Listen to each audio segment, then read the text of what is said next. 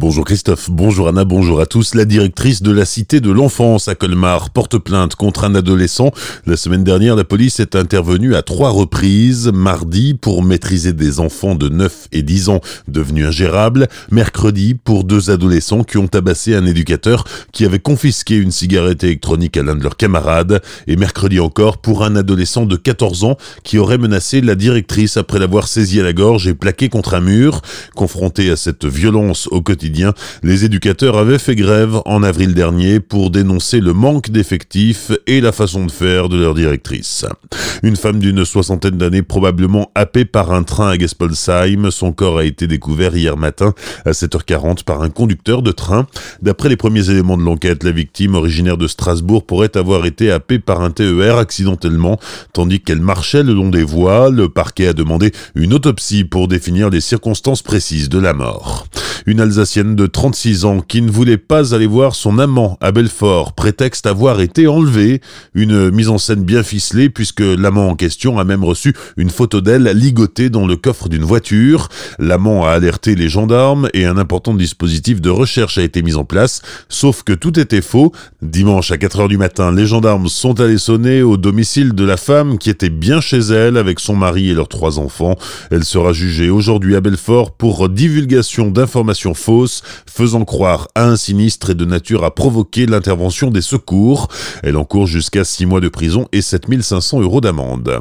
On a appris hier le décès de la doyenne d'Alsace. Marcel Godard est morte jeudi dernier à l'âge de 109 ans.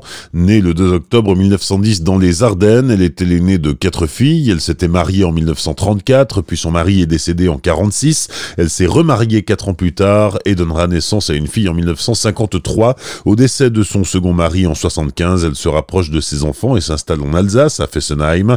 Elle a survécu à deux guerres mondiales et à deux cancers. Elle avait une santé de fer. Ses funérailles seront célébrées demain à 14h au crématorium de Sosheim.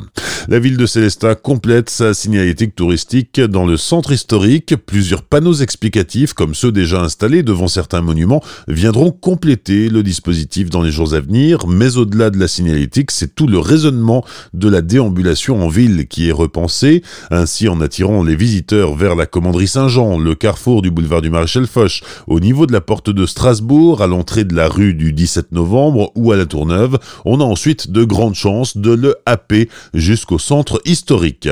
Depuis vendredi, la ville de Colmar possède un nouveau musée, et pas n'importe lequel, il s'adresse aux plus gourmands d'entre vous, puisque c'est un musée du chocolat installé sur plusieurs niveaux à l'emplacement de l'ancien magasin de mobilier MOBA, place de la cathédrale. Il permettra aux visiteurs de connaître l'histoire du chocolat et de découvrir les chocolatiers de la région. Et dans le musée, vous pourrez par exemple découvrir une réplique de la Statue de la Liberté tout en chocolat, 300 kg sur la balance. 234 164 euros, c'est le montant du gain empoché par un Alsacien qui a décroché le quintet. L'homme habite Ilkirch et souhaite garder l'anonymat.